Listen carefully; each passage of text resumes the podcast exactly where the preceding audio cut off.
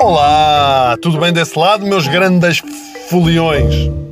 Esta semana tem sido dedicada ao Carnaval, uma tradição sobretudo europeia que foi depois adaptada pelo Brasil e até pelos Estados Unidos.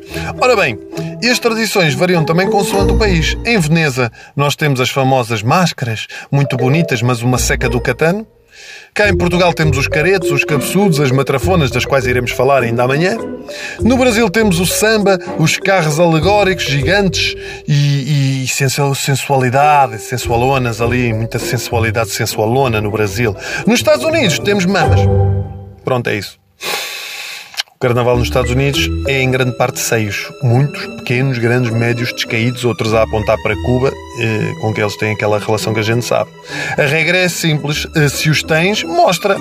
Pelo menos essa é a imagem que nós temos do Carnaval dos Estados Unidos. O Mardi Gras, terça-feira gorda, referindo-se à prática de comer comidas pesadas e fortes, ou seja, no caso dos americanos, podia chamar-se só terça-feira.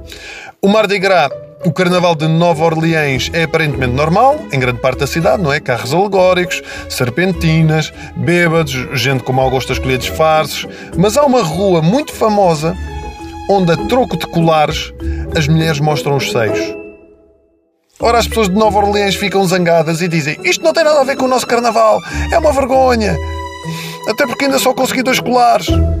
É verdade, sim, não faz parte da tradição. Então, como é que surgiu esta coisa de mostrarem as mamas em Nova Orleans? O problema é que o Mardi Gras é na mesma altura das férias escolares nos Estados Unidos e viagens de finalistas. E isto foi uma tradição iniciada por adolescentes bêbadas com as hormonas aos pinotes. Imaginem, é como juntar agora Torres Vedras com Loré Del Mar. Olhem o caos. Melhor de tudo é que há varandas reservadas com 5 anos de antecedência para ter um lugar privilegiado para mostrar as mamas. Sim, é o orgulho de uma mãe e de um pai, não é? Antigamente eram os estudantes que faziam isto uh, em Nova Orleans. Hoje em dia são estudantes e turistas que, como não estão em casa, perdem a cabeça. Do género, ninguém vai saber o que fiz o carnaval passado. O que é mentira. Porquê? Porque até há uma série de seu nome Girls Gone Wild, as raparigas ficaram loucas, em que todos os episódios é só meninas a mostrar mamas e a receber colares. Eu tenho três filhas.